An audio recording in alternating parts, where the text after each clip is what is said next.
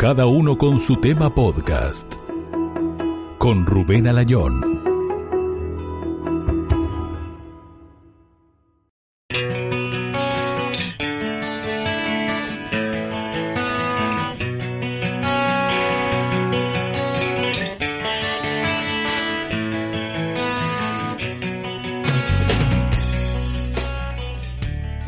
Hola amigos, ¿qué tal? Bienvenidos.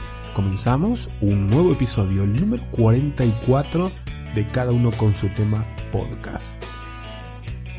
Recuerden que pueden seguirnos en nuestras redes sociales, en Instagram, en Facebook o en Twitter. Estamos muy contentos con la aceptación que ha tenido el anterior episodio, el número 43, con el genial presentador y voz ícono de este país, de España, como lo es el señor Luis la Rodera. Venimos muy bien, ¿eh? venimos un buen promedio de, escuchas y eso me tiene muy feliz. Hoy vamos a tener un episodio especial, nos vamos a ir a otro país, bien lejos, ¿eh? pero en este continente. Hoy nos vamos a ir a Nueva Zelanda con un amigo que les quiero presentar. Bienvenidos, soy Rubén Alayón, no se muevan de ahí, que ya comenzamos.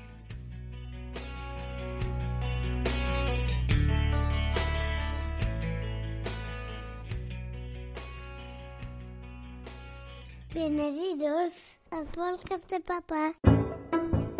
Estáis escuchando Cada uno con su tema. Podcast. Papá, papá.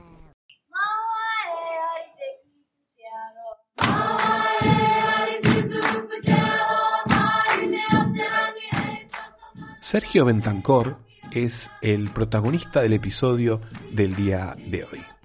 Es un uruguayo que hace muchos años eligió Nueva Zelanda para vivir. Trabaja en el campo con su esposa y dirigen la producción lechera de un tambo en la zona del monte Taranaki, haciendo uso de una infraestructura primermundista para este tipo de actividades. Obviamente era lo que podíamos esperar de un país que regula el precio de la leche a nivel mundial gracias a su desarrollado nivel de producción.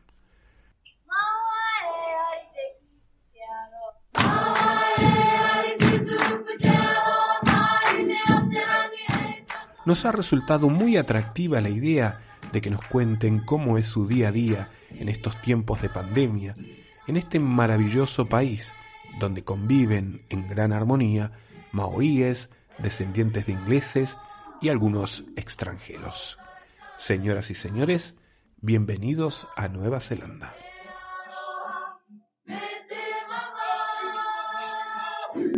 Sergio Bentancor, ¿qué tal? Bueno, si aquí en España son las 9 y 39 ahí, Bueno, buenas tardes, buenos días para mí porque ya son 9 y 39, pero de la mañana del lunes. Eh, bueno, ahora nos, estamos situados en, en el distrito de Taranaki, eh, a ser en la costa oeste de, de la isla norte, a unos 30 minutos de la ciudad de New Plymouth. Trabajamos en la parte del campo y por eso estamos acá sobre la costa. con todas estas cosas que están pasando, con esta incertidumbre, si de repente aquí hay mucha gente en España que tiene eh, el pensamiento o la opción de decir, ¿y si vamos a probar suerte a Nueva Zelanda? Yo lo aconsejaba desde hace mucho tiempo y creo que ahora lo puedo aconsejar un 200% porque mm, mi experiencia, gracias a Dios, fue buena en, gran parte del tiempo que estaba acá y mm, la verdad que sí, en realidad se respira solo respeto y, y admiración hacia el otro, la otra persona y, y creo que acá cualquier inmigrante se siente otro neozelandés por, por el recibimiento que tiene y el, y el apoyo que tiene de parte de toda la población. Es un lugar en Nueva Zelanda donde se vive muy tranquilo, donde la policía no usa armas, donde la inseguridad no es, no es el día a día. Y la verdad que eso también ayuda un poco a, que el turismo eh, fuera tan, tan básico acá en la economía, creo que neozelandesa, donde, donde manejaban un aeropuerto con 10.000 eh, entradas y salidas por día. Este, creo que sí que es sumamente recomendable viajar a Nueva Zelanda, tanto sea para pasear como para hoy o mañana instalarse y tener una experiencia de vida aquí en Nueva Zelanda. ¿Cuánto hace que estás? Bueno, yo llegué aquí el, agosto del 2010 de 2008, perdón, hace 12 años. Este, vine con un grupo de gente que no conocía, este, que hasta ahora tengo muy buenos recuerdos de ellos y, y tengo muchas buenas amistades con ellos. En realidad yo cuando vine no, no, no sabía lo que venía, porque en este momento, viste que el tema redes sociales en el 2008 recién estaba mm, como comenzando a, a, ingresar a todos los hogares donde, donde cada uno podía contar tal vez su experiencia en el exterior o lo que fuera.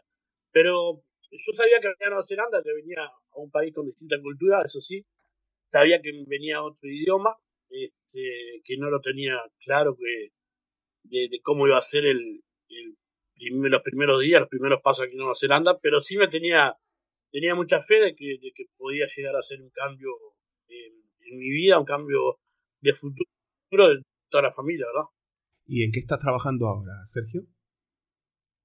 Eh, bueno, ahora estoy hace ya 11 años en la parte de, de producción lechera, eh, o sea, en Tambo, eh, que le llaman farm acá, que en realidad se trabaja, no sé bien, porque yo nunca trabajé en Uruguay, pero se trabaja creo que en, un poco diferente a, a la calidad de, en el sentido de la calidad que vos tenés como empleado al momento de, yo qué sé, de, ver infraestructura, la infraestructura es muy buena, las casas son muy buenas, eh, por lo general el trabajo es mucho más fácil que en Uruguay, al del día a día, y se trabaja cómodo y es un lugar donde a nosotros, por ejemplo, a los inmigrantes era muy fácil o, o más fácil el hecho de conseguir el visado, que en ese momento ni siquiera en el 2008 cuando vine sabía lo que era una visa y entendía lo que era una visa.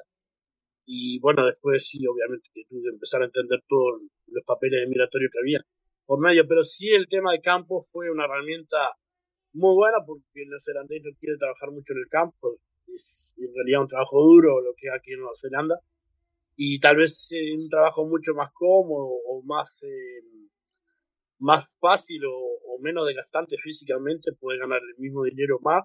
Entonces el neozelandés como que no mm, ese trabajo el tema del campo no es tanto a lo que apunta hoy a, a trabajar. Digo si bien estaba trabajando más gente en el campo pero no no es a lo que apunta. ¿En cuánto anda el sueldo promedio? por ejemplo, si hablamos del sueldo mínimo, eh, tal vez ahora puede estar en, no, no recuerdo bien si subió, pero estaba, por ejemplo, 18 dólares la, la hora. En euros serían 10,46. Eh, vamos a poner a modo de ejemplo unos 2.600 dólares neozelandeses, que estamos hablando de, En euros, unos 1.510. eso sería un sueldo mínimo. Pero si estamos hablando de 2.600 dólares mensuales, estamos hablando de que una persona que venga por primera vez a Nueva Zelanda, que, que quiera, o sea, en realidad necesitas tener un autito, o un auto, y lo podés comprar con la primera quincena. O sea, podés agarrar 1.300 dólares y vas y te compras un auto. Unos 755 euros. Eh, hacer los papeles salen solo 9 dólares, 5 euros. lo haces en el día, lo haces en el correo, en el día no, en el momento, y ya te venís con tu autito cuando cobraste tu primer quincena. Este, o sea, en ese sentido la calidad de vida ayuda también, pero es porque también la necesidad, el tema transporte, es necesario tener un auto. Hay poco ómnibus y todo el mundo tiene auto, se habla en promedio en Nueva Zelanda es que eh, por persona, hay un- eh, o sea, en una casa que hayan cuatro personas, matrimonio con dos hijos, hay cuatro autos. Eh, por lo general. Claro. Digo, cada cual se mueve con su, su vehículo. Y en ese sentido está, está bárbaro. Hay un poco de inflación económica ahora en el tema de comestibles, se ha notado. Pero, por ejemplo, en comparación el kilo de carne sale lo mismo que vos salís en Uruguay, lo que vos ganas más acá. Entonces en relaciones es un poco más, más accesible, ¿verdad?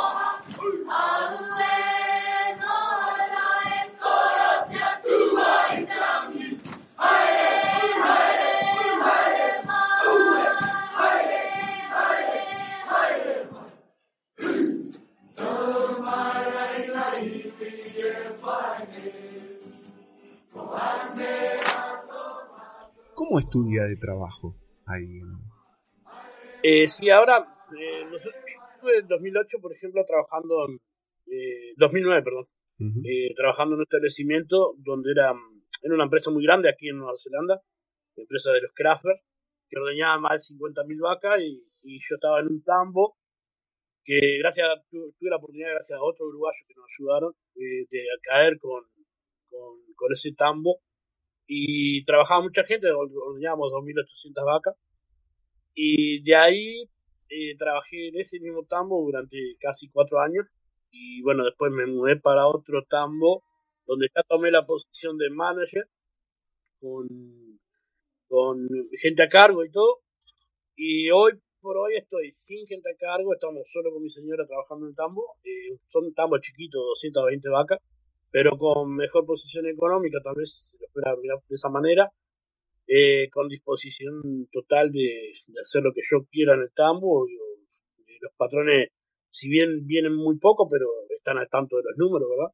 Claro. Este, y hay confianza con, conmigo y, y el trabajo está saliendo bien.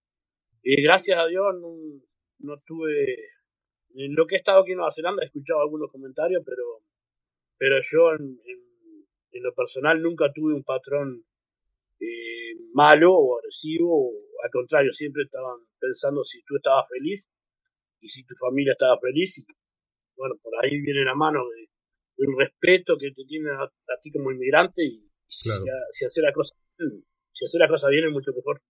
¿Cuánto sale el litro de leche?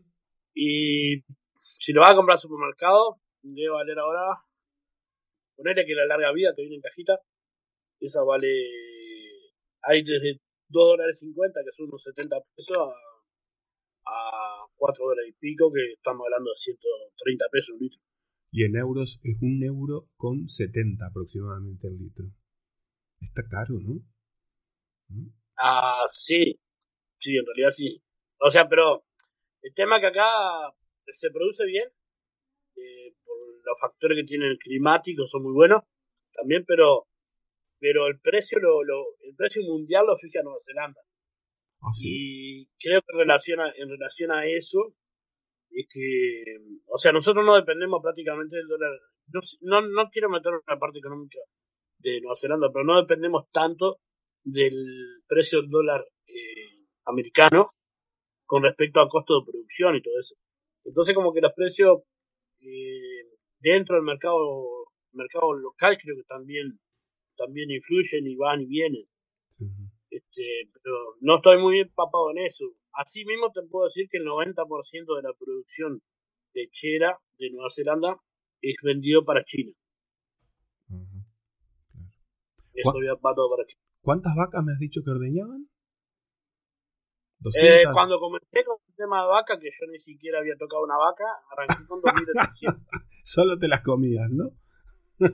sí, no, no. Creo que la única vez que había visto una vaca había sido en la Expo, ahí en, en San José, pero nada. Claro. Y bueno, y, y ahora sí estamos con tambo más chiquito. eh, eh, si bien tienen todas las comodidades, pero es mi señora y yo trabajamos, son 220 vacas. ¿Y sales con las vacas ahí a pastorearlas? ¿O qué? Ah, no, no, es- o sea, acá son potreros, como yo ya también igual, pero pero tienen su sección de comida, tienen su sección de comida en, dentro del tambo, su sección de comida fuera del tambo, pero pero ellos comen cuando comen están en el campo, están comiendo pasto, después vienen comen en eh, los comederos de acá del hormigón, que puede ser maíz, puede ser maíz y silaje, y después eh, dentro del tambo también tienen rotativo, tienen melaza y panquerno, que panquerno no se usa en Uruguay porque son eh, son palmeras de acá de la de la zona de cercana a Nueva Zelanda que vienen es algo que prepararon ellos que viene y, y es una comida más que usan para la, la alimentación de ganado, ¿no? Ya me está dando hambre de solo escucharte hablar. O sea que las vacas viven como unas reinas ahí. En comparación, Ah, ¿no? sí. ¿Sí? Sí, dentro de lo que se puede, o sea, eh, creo que creo que el animal, los animales acá en Nueva Zelanda se cuidan mucho, eh, cualquier tipo de raza, de cualquier tipo de animal.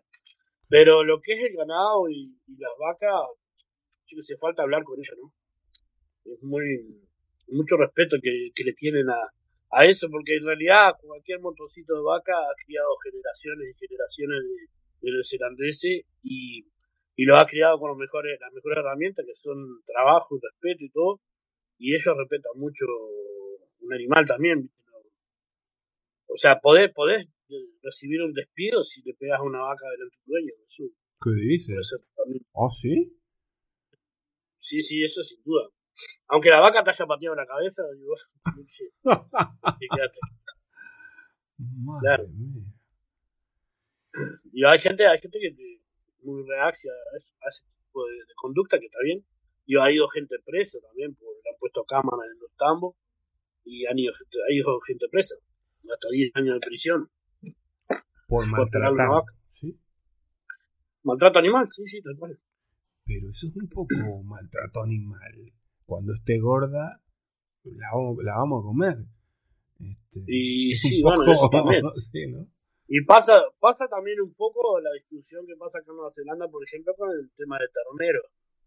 Eh, porque los terneros que, que acá le llaman después los bobbies, o sea, no se pueden criar los millones y millones de- y billones de terneros que nacen en el año aquí en Nueva Zelanda. Porque un tambo de 2.800 vacas va a tener 2.800 terneros. Y no se pueden criar los 2.800 terneros. O sea O sea, que. de- o sea que esos terneros son los bobbies que se crían durante cuatro días y el quinto día ya van a matadero. Eh, y esa carne va para China, para China, Ah, mira. eh, supuestamente. Y entonces, un proceso que lo quieren eliminar aquí en Nueva Zelanda, pero es imposible. Oye, ¿y tú puedes matar ahí? ¿Puedes matar un par de vacas para hacer unos chorizos? Sí, eh, en realidad yo tengo, eh, crío a veces ganado acá, Sí. eh, crío a veces no tengo, por ejemplo, unos Hereford, y yo lo que hago es llamar a la butcher, eh, que viene a ser el, el carnicero, que viene, viene con un- una especie de, de matadero ambulante, viene, me lo mata acá en el campo, se lo lleva, lo tienen 10 días en las cámaras, y después te lo procesan a- a- a- de acuerdo con lo que vos quieras. Entonces después viene todo cortado, en- si es chuletita, chuletita, si es, te hacen carne picada, churrasco, todo lo que vos quieras.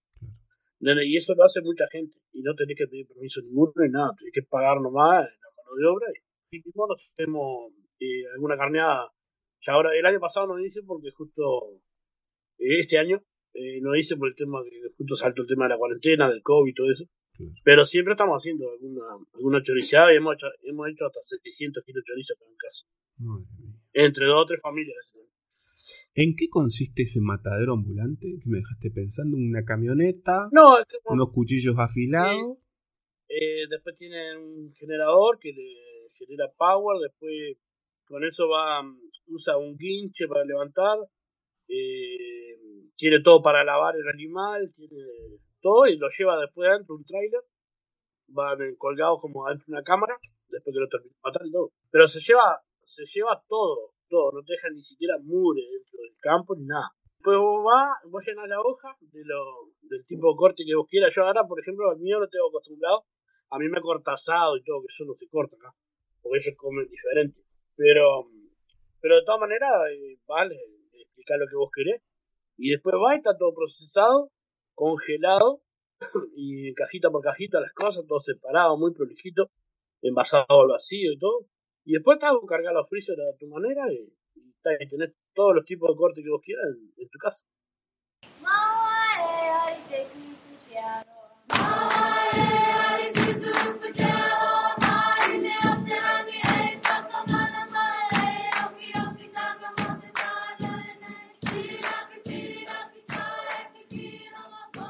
¿Y el seguro médico? ¿Qué tal ahí con tu esposa viviendo? Si les pasa algo hay que pagar eh, consultas, especialistas, hospital, ¿cómo es? Sí, acá, aquí nada es gratis. Nada. O sea, aquí, por ejemplo, yo gasté con. con arranco con, mi, con, mi, con mis animales. Nosotros tenemos a Boy, que es un perro que quedó y, y viene a ser el perro de mi hijo. La gata, que es de mi, de mi hija. Y tenemos con mi señora Luna, que es una perrita de acá. Es una raza linda acá. Sí. Eh, todos, todos tienen su chip, todos tienen su seguro, su atención médica, eh, atención veterinaria y todo. sus controles, eh, su carnet, su todo, todo, todo su historial, por ejemplo. El tema de los animales. Después, por ejemplo, Luna, tuvimos un accidente con ella que le agarró un perro de un vecino y me salió tres mil dólares. eh, pero me atendieron y te digo la verdad, salió el médico, el veterinario a hablar con nosotros, parecía que era un médico que estaba hablando de un hijo. Nos cobraban muy bien, pero nos atendieron muy bien y la perra Ujú. se salvó. O sea, nada, nada es gratis. Bueno, con nosotros, por ejemplo, tenemos, estamos protegidos por ACC, que viene a ser como un, como un seguro, un seguro médico y, y un seguro de trabajo, viene a ser. De todas maneras, mi señora caso, pero de la rodilla, eh, una operación que era muy costosa, supuestamente, y la pagó ACC. De todas maneras, si tenemos que consultar al médico, tenemos que pagar una orden, tenemos que pagar eh, yo qué sé, tickets eh, comunes, y no sé, en el caso de internaciones y todo, a veces, si no está cubierto por ICC, puede llegar a tener que pagar mucha cantidad de plata. Si yo voy ahí a buscar trabajo y Sí. me pasa algo, Bueno, te hago un ejemplo. Mi señora, el- los primeros tres meses vinieron ellos con, porque mi señora y mis hijos vinieron después, vinieron con un seguro de tres meses. El, a los dos días de haberse vencido el seguro médico por de esos tres meses, mi señora tiene una jaqueca con fuerte dolor de cabeza, voy al hospital, la llevo con mi inglés medio mediocre todavía, Sí. la llevo al hospital, me hablaban de mil dólares mínimo para poder verla por el dolor de cabeza. O sea, si te vas a atender a la emergencia del hospital. O sea, después de ahí, con, después de ahí conocimos un poco el sistema y también eh, nos, nos afiliamos en una sociedad privada donde pagabas 90 dólares la consulta, que era un poco menos. O sea, en realidad ahí cambia un poco. Pero si venís de turista, tenés que venir con un seguro o de lo contrario tenerte a, bueno, ni me permite tener un apéndice en una operación no muy costosa, pero de 6-7 mil dólares. No, no. O sea, 6, 7 mil dólares no es muy costosa. Te están viendo bien, leyendo bien las cosas ahí. ¿eh? Claro, no, no, no, no, pero no, en el sentido, en el sentido de- Claro. de, Sí, sí. relativamente económico. Para lo que hay, eso es poco, ¿no? Claro, claro. Lo que pasa es que acá ya te digo, todo, todo, se- todo, todo funciona, ojo, pero todo se paga. O sea, si bien pagamos, nosotros pagamos, hay, una tarifa que después de tanto por ciento, de tanto dinero, vos pagas un 33% de taxi, un 33% de impuestos, a partir de una franja. O sea, pero yo pago los impuestos contento, porque yo, por ejemplo, salgo a la ruta, no tengo peaje, hay dos peajes nomás, hay uno en Tauranga y otro en Oakland para arriba, que valen 2 dólares. Mm. O sea, pero salgo a la ruta, las rutas están bien. Eh, tenés policía, tu servicio donde quieras, tenés servicio de bombero, tenés eh, la calidad eh, de atención en todos lados. O sea, funciona todo, entonces no hay chance de quejarse de no pagar. De- que el problema también pasa en Uruguay, tal vez, sin hablar mal de Uruguay ni nada por el estilo, pero siempre se trata de esquivar o de evadir impuestos y todo, y al final paga tal vez un 50% de la población y, no funciona nada. Cuando me decías dónde estabas viviendo, no me dijiste a cuántos kilómetros de Oakland estás. Eh, unos 500. Unos 500. 500, no es Bueno. mucho. Ahí, a tiro de piedra. No, en realidad nosotros, nosotros lo hacemos de corrido con mi señora cuando vamos, lo hacemos prácticamente de corrido, par- paramos solamente a, en alguna estación de servicio y son rutas rutas muy con muy lindos paisajes y todo y la verdad vale la pena manejar y está muy bueno. ¿Velocidad máxima autorizada para conducir en, esas pistas? Eh, solo en algunas partes que son eh, autopistas a 110 y después el resto de Nueva Zelanda todo a 100, el máximo. Y incluso vos podés- eh, lo que tenés que manejar dentro de los pueblos es a 50 y en algunas partes a 30. El tema que el control, el control vehicular está no apoyado, sino que está controlado un 100% por la policía y la policía es la que te aplica la multa, la que te sigue y hay patrulleros por todos lados, muy lindos patrulleros. Pero te da gusto que te pare la policía, la verdad que no, no te... O sea, no- a mí no me han multado nunca, pero sí me han parado por diferentes controles, control de alcoholemia y todo. Y estás deseando que te pare porque sabes que te va a hablar bien la policía y son muy, muy amables. ¿Pero qué, qué, Sí, qué piensan de los extranjeros? A ver. Yo el concepto que tengo de, de- en, particular es que si bien necesitan la mano de obra extranjera, porque se necesita mucha, e incluso ahora hay problemas por el COVID-19, eh, precisan ingresar más de 10.000 trabajadores y no los tienen. Pero de todas maneras, eh, por más que, lo que sea que lo necesiten, ellos lo respetan mucho al, al emigrante. A, que viene, a que viene aquí a conquistar, a conquistar em, así sea la oportunidad de cambiar el futuro lo que sea. Ellos valoran mucho de que vos te hayas desprendido de tu tierra o desprendido de tu familia y eso lo valoran mucho y saben lo que sufrís y saben lo que mal que puede llegar a pasar y apoyan, te apoyan en todo sentido, en todo sentido. Eh, tanto sean a veces los patrones como sean amistades nuevas, te brindan la casa, te abren las puertas de su casa todo el tiempo y siempre y cuando vos no seas una persona desordenada dentro de lo que es un inmigrante, ¿no? Pero también hay algunos también hay algunos casos que, que han habido eh, yo qué sé conductas conductas malas que hacen tal vez a la apariencia del inmigrante como, como mal, mala persona, pero no es todos los casos y acá, acá lo tienen más, más que asumido porque el inmigrante, el que viene a trabajar es por trabajo y el que no está como turista y entra, ya te digo, entraban 10.000 personas por día y salían 10.000 personas por día. O sea, están muy acostumbrados al inmigrante. ¿Qué es lo primero que hay que hacer si decís, me voy a trabajar a Nueva Zelanda? Primero, hoy, hoy hay mucha herramienta para ver qué es lo que puede hacer primero, que creo son las redes sociales, que en algunos puntos se usan muy bien las redes sociales y, te informa y, y, creo que te pone al tanto de lo que puede llegar a pasar si, si, si vos te vas y mirás y, y bueno, y hoy sí llegás a Nueva Zelanda. Eh, lo primero que hay que hacer es, creo, a, mi entender, es informarse un poco de cómo es el, el tema migratorio, que es muy importante, que a veces no lo vemos, pero es muy importante, de, de tomar conciencia que aquí es todo legal, aquí no funciona lo ilegal, o sea, no, no creo que no, no, no se usa.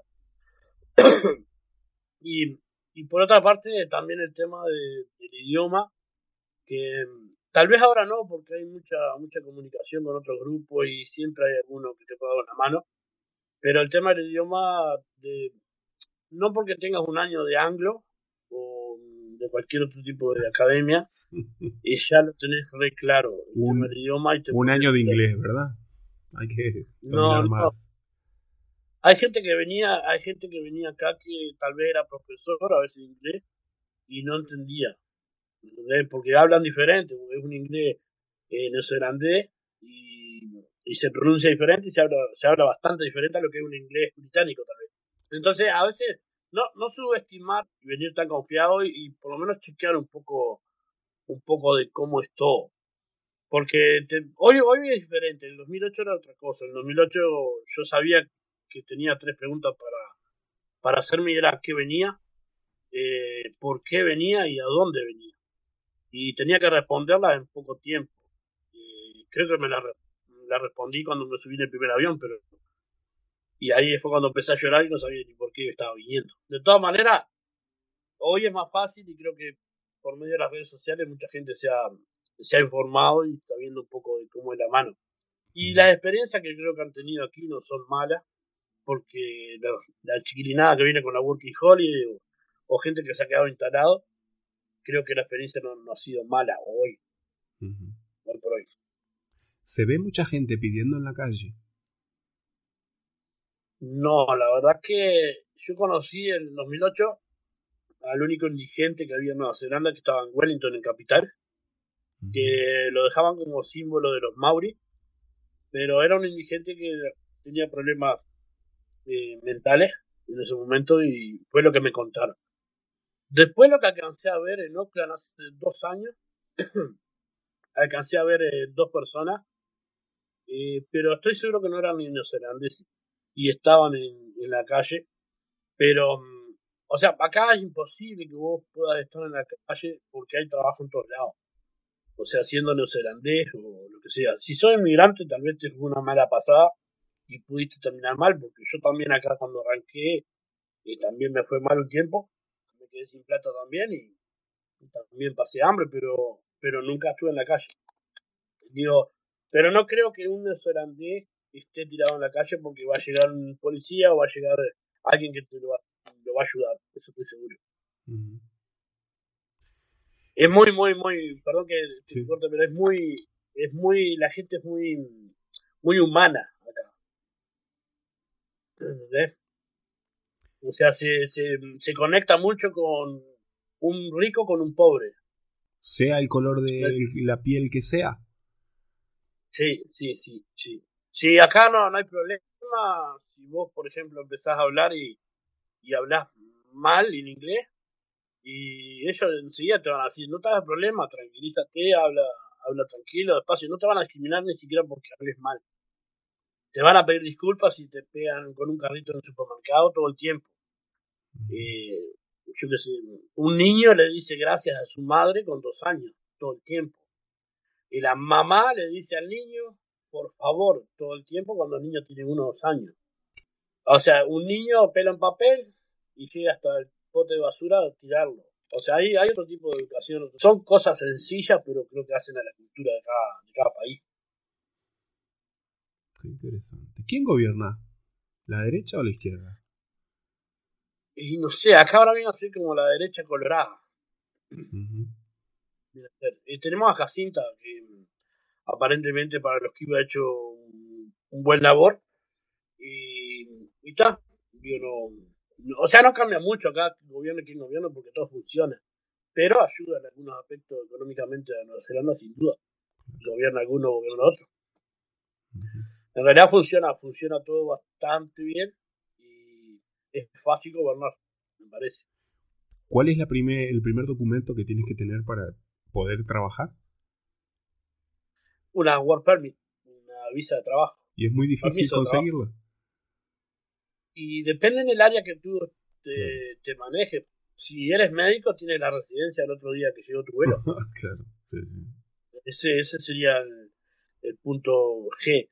Pero ya te digo, no podés tener una visa de trabajo como, como trabajar en el campo, eh, como ya desde Pharma System o, cualquier puesto de trabajo. Y podés tener una visa rápida también por siendo chef, eh, siendo barista. Eh, hay mucho trabajo para el tema restaurante, manager de hoteles, eh, la parte turística hay una demanda muy buena de no en este momento por el tema del COVID-19 pero hablando de del COVID Sí, sí, sí. eh, eh, acá hay una demanda de gente para trabajo de, de la parte turística eh, muchísimo Contame de. mm, Hablemos de la pandemia.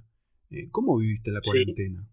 Ahí en el campo feliz, tú y tu señora solos, y con las vacas. Sí, nosotros llegamos nosotros llegamos el 5 de marzo después de las vacaciones de Uruguay Ajá.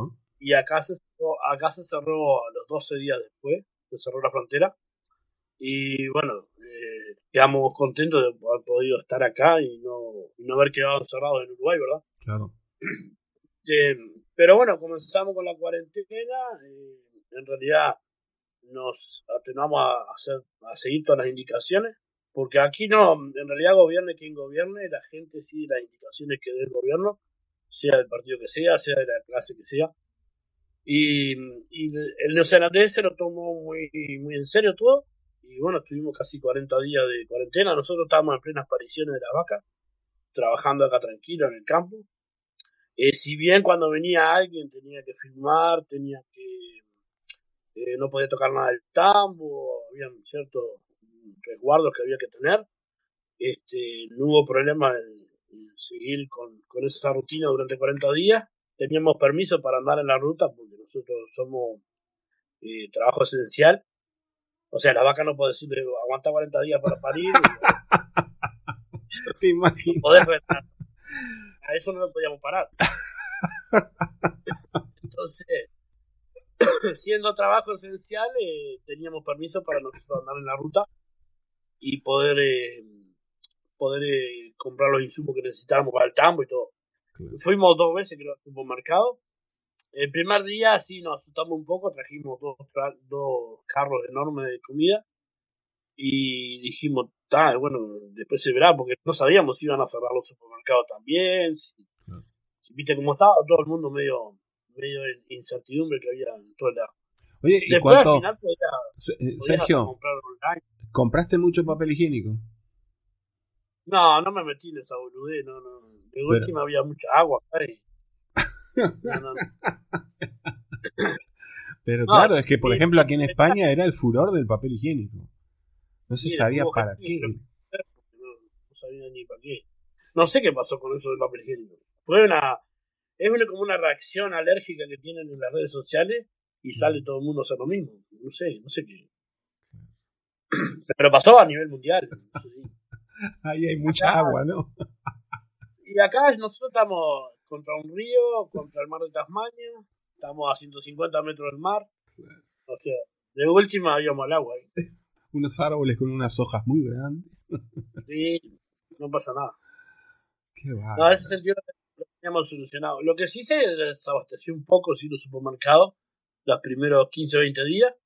Pero después se fue volviendo todo normal. E incluso nosotros en este momento, no serán 10, y no sé, hay una parte de Oakland que creo que no, pero el resto de Nueva Zelanda tiene una vida normal. Nosotros no usamos tapabocas, no usamos eh, alcohol en gel, vamos al supermercado, vamos a la tienda, está todo abierto, está todo tal cual, como que no hubiera COVID-19. ¿Y cuántos contagiados hay por día que dicen las noticias? Mirá, no me fijé ahora, porque no había nada esta semana, la semana anterior, solo han venido contagiados, contagiados residentes neozelandeses que están haciendo la cuarentena obli- obligatoria, obviamente, eh, pero vienen por con vuelos, viste, que vienen para antes de, de las fiestas ahora, y han venido sí con, con contagios, pero no dentro de la sociedad neozelandesa. Claro. Pero Ah. el tema, el tema, el tema es lo siguiente, nosotros teníamos, eh, nos ponen 10 puntos que teníamos que aceptar y hacer y todo, y, vos veías que no se podía andar en la calle ni en la ruta ni nada, vos salías, nosotros salíamos porque teníamos permiso y firmado y todo, y cartas y todo para mostrar a la policía si nos llegaba a parar, no te encontrabas absolutamente a nadie.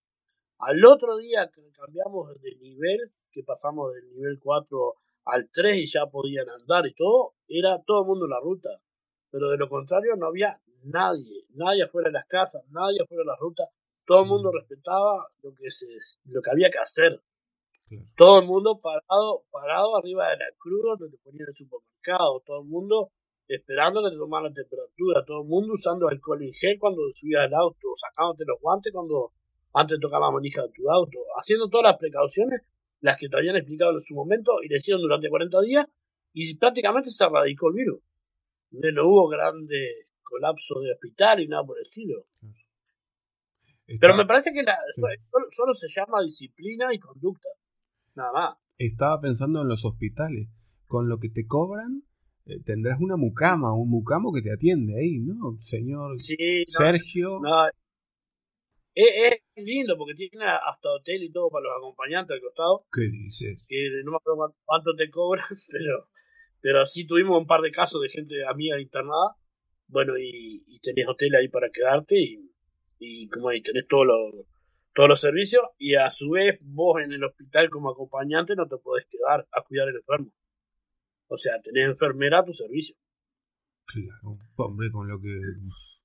ya te digo, con lo que pagás. No por el pero- Bueno, ojo, a mi señora la internaron a las 8 de la mañana, la operaron a las 12 del mediodía y a las 4 de la tarde ya me la subieron para la camioneta y llévatela que está todo bien. ¿Viste? Y estaba una operación de rodilla. Sí, sí. O sea, es todo como más ligero, más Hombre, sencillo acá y no hay tanto problema. ahí te podías haber quedado con ella y llamar por teléfono a las vacas y decirle, vayan saliendo, que yo llego ahora en nada. No, en, ese momento estaba en otro trabajo igual. y, ay, no, no tenía que trabajar. No tenía que trabajar. Muy bien. Te agradezco mucho, Sergio, esta conversación. No sé si Bien. quieres agregar algo más. No, simplemente algunos que escucha la nota de los que han estado acá. eh, eh, bueno, mucha gente, te, te doy para arriba un, un toque, pero gracias a Dios mucha gente la que ha pasado por casa y, y hemos tenido la oportunidad de conocerlo. Siempre nos están llamando, escribiendo, mandando algún mensaje de fin de año. Así que estamos más que agradecidos también con... Hemos adoptado mucho gurizada, han ido con- muy contentos de habernos conocido, hemos tratado de guiar a mucha gente. Eh, cuando yo tuve la oportunidad de venir a Nueva Zelanda, tuve que pedir ayuda, una por el idioma, y, y también me ayudó mucha gente. Entonces estamos a veces tratando de devolver un poco lo que lo que nos pasó a nosotros y tratar de guiar a veces la guisada que viene y, y aconsejar y hemos tenido que hacer hasta de psicólogo y, y, y al final se han ido con unas lindas sonrisas y han trabajado con nosotros. Trabajamos antes en otro campo que teníamos gente a cargo y teníamos la oportunidad de contratar gente latina.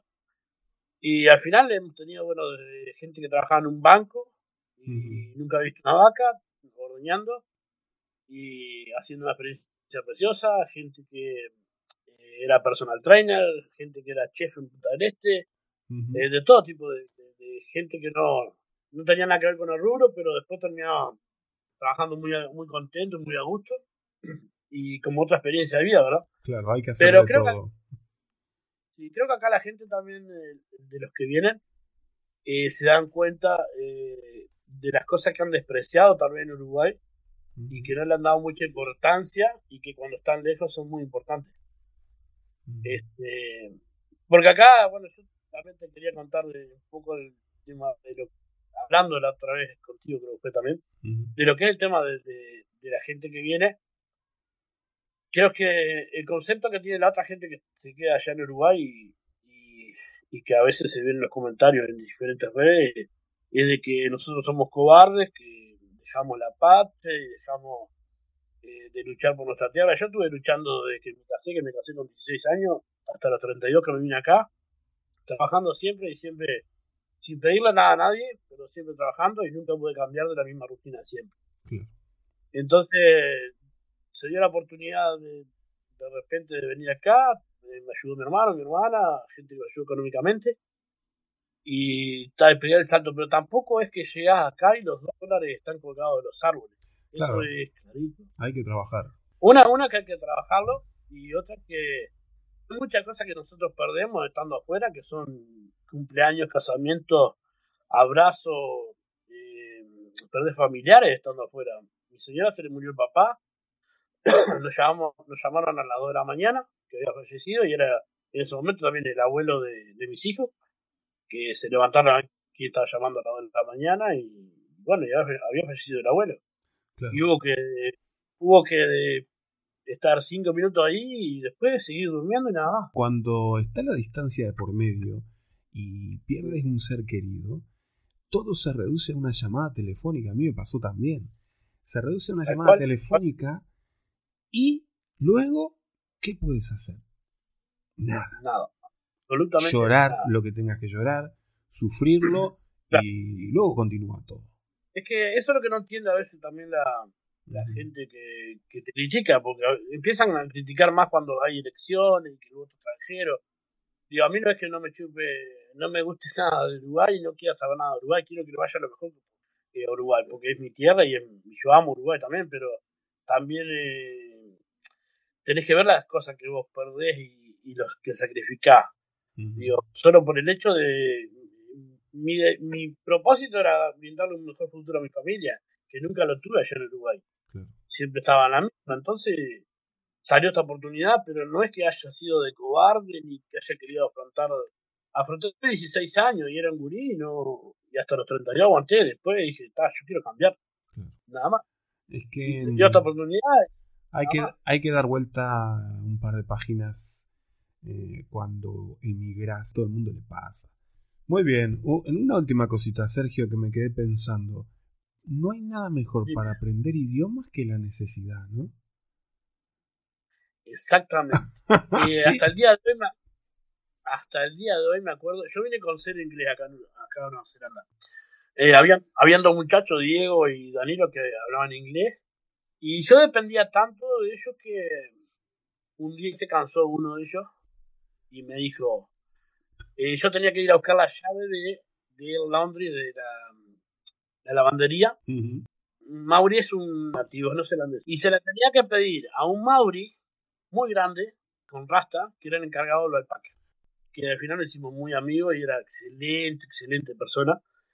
Este, y ese Mauri era que yo le tenía que pedir la llave. Pero era, viste, viste la película de no sé si es Terminator, ¿eh? Viste la... Bueno, sí que hay un monstruo muy parecido a él. Y si yo no pedía la llave de Londres, yo sé que el loco no me la iba a dar porque no me lo iba a entender. Sí. Y yo tenía que pedirle la llave. Entonces yo todo el tiempo le decía a aquellos otros que me dieron una mano, pero pedir la llave de Londres. Y un día se cansaron y tuve que ir a pedirla yo.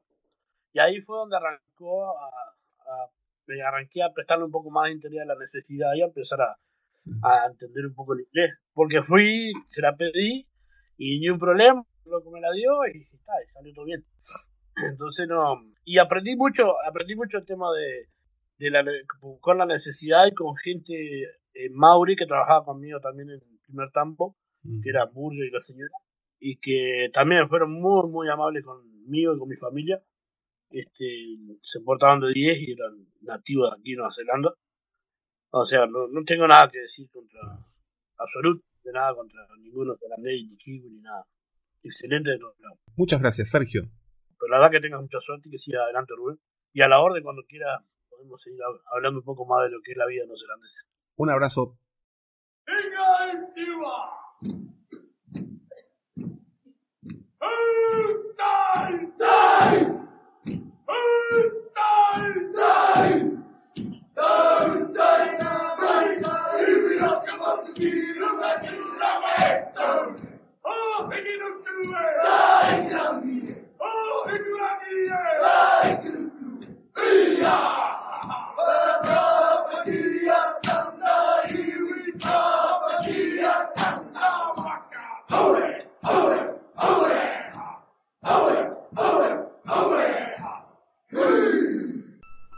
Gracias por escuchar cada uno con su tema.